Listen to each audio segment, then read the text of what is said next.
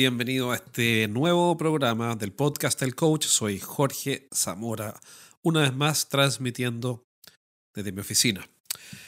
Tengo la voz media, media de agripado porque, bueno, uno de los niños, o en realidad eran tres de los niños, eh, estaban con gripe, con resfrío y por supuesto que me contagiaron. Así que si escuchas una voz media extraña es por eso. Pero no voy a morir. además que tengo un remedio casero, te lo quiero recomendar.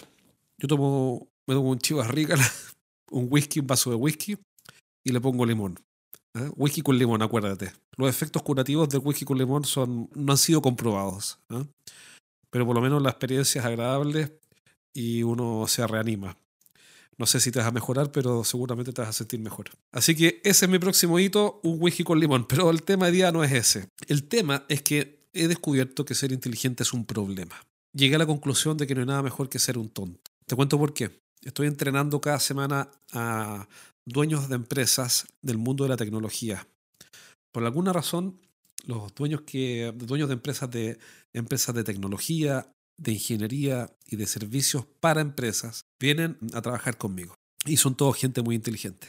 En general, ¿no? Son muy inteligentes. Y resulta que me di cuenta que ser inteligente para ellos es un problemazo. ¿Por qué? Por tres razones. Primero, porque la gente inteligente como ellos puede hacer muchas cosas, puede resolver por ende muchos problemas. Hablé con uno de ellos y le dije, bueno, pero ¿cuál es la especialidad tuya? ¿Cuál, es, ¿Cuál va a ser tu propuesta de valor? ¿Qué es lo que, ¿Cuál va a ser la punta de lanza en la venta de tus servicios y productos? Y su respuesta fue, mira, puedo resolver un montón de temas. Y me empezó a, nombrar y explicar todo lo que podía hacer, desde tercerizar BPO, Business Process Outsourcing, hasta donde entiendo esa la traducción o la, el acrónimo. Podía hacer desarrollo de software, podía hacer eh, control de gestión, dashboards, tableros, conectarlos con Power BI. Podía hacer 100 cosas. Aplicaciones móviles, por supuesto. Incluso estaba entrando en Machine Learning. Es decir, en, en máquinas que aprenden inteligencia artificial, redes neuronales y no sé qué. Entonces, el problema de eso es que puede hacer o resolver muchas cosas. Y lo pasa mal. Porque cuando se acerca un cliente, donde, y esto está pasando con varios de los empresarios que estoy ayudando, ingeniería o tecnología, mejor dicho, son por lo menos cinco o seis. Y nos juntamos en grupo todos los lunes y vemos casos, implementamos estrategias, etc. El problema es que son muchas cosas. Entonces, cuando se acerca un cliente y dice, bueno, cuéntame, Héctor, ¿cómo nos pueden ayudar? Y la respuesta de Héctor es, te puedo ayudar desde la A hasta la Z, porque efectivamente lo puede hacer y lo hace muy bien. Y eso el cliente no lo entiende.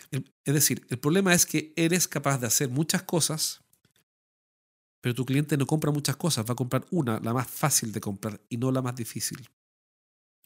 Entonces la pregunta hoy es, bueno, entonces ¿en cuál me enfoco?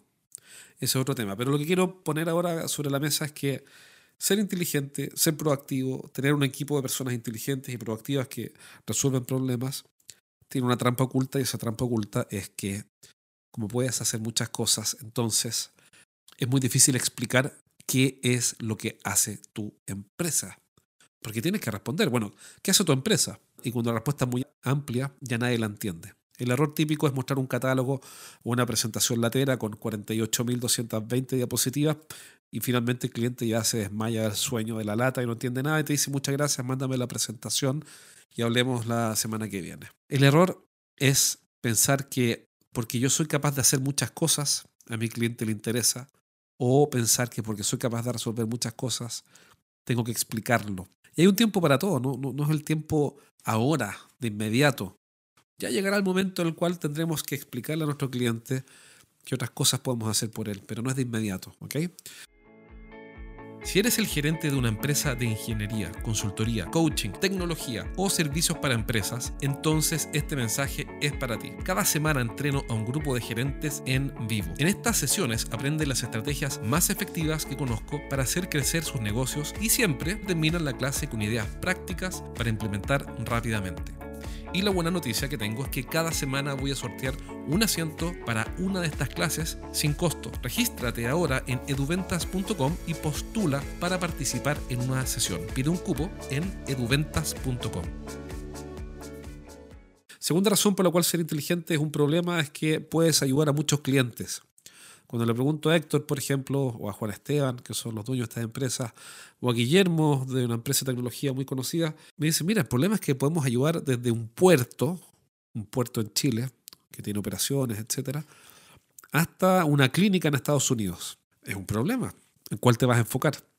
Porque efectivamente han ayudado a todo tipo de empresas porque son tan buenos para resolver problemas operativos con desarrollo de procesos y software que pueden ayudar a cualquier tipo de cliente. Segunda razón por la cual ser inteligente es un problemazo. Puedes ayudar a cualquier tipo de cliente. Y lo tercero es que viven en un mundo de muchas ideas y muchos proyectos. Entonces cada proyecto nuevo que, piensas, si es tu caso, entra en conflicto con un proyecto anterior que todavía, todavía no da frutos. O sea, ya estás comenzando el proyecto número 31 cuando el, recién el número 3 está dando frutos. Entonces, ser inteligente es un problema. Yo ya llegué a la conclusión que si tú fueras un tontorrón, tu vida sería más simple. Si tienes un negocio que, en el cual puedes ayudar a resolver muchos problemas, a muchos clientes, con muchas, y estás viviendo normalmente con muchas ideas y proyectos y tienes inquietudes, la verdad es que es muy fácil pasarlo mal y sentirte frustrado porque cuesta administrar la abundancia. La abundancia es algo que cuesta administrar incluso más que la escasez. Porque en la universidad todos nos preparan para administrar la escasez, esa es la ciencia de la economía básicamente. Pero resulta que eres súper abundante en ideas, en oportunidades, en resolver problemas, en proyectos. ¿Cómo administrar todo esto? Y, y una forma, una forma de administrar esto es hacerte una pregunta. Si este año solo pudieras abordar un proyecto, ¿cuál abordarías? Si este año solamente pudieras atender un tipo de cliente, ¿cuál elegirías? O si este año te pudieras enfocar en solo resolver un tipo de problemas, por cierto, para un tipo de clientes, ¿qué problemas y para qué clientes elegirías? el arte de administrar la superabundancia de iniciativas, de buenas ideas, etcétera, consiste en descartar, no en sumar. En saber esperar, decir, bueno, ok, mira, no puedo desarrollar 45 proyectos, voy a enfocarme en uno. No puedo atender todo tipo de clientes porque si no, ¿cómo me acerco? ¿Cómo hago una campaña de marketing? ¿Cómo hago que mi equipo, mi empresa de tecnología, busque clientes nuevos si es que todos los clientes sirven? Básicamente, cuando todos los clientes son interesantes para ti, no tienes una estrategia de venta. Para nada. Tienes un ganas, pero no tienes una estrategia. Así que una forma de resolver esto es descartando. Si solo pudieras atender un tipo de clientes con un tipo de problema, ¿cuál sería ese? Tal vez no es el producto o el servicio, si eres una empresa de tecnología o una empresa de ingeniería, quizá no es el producto o servicio más grande, podría ser el producto o servicio más pequeño. ¿Por qué?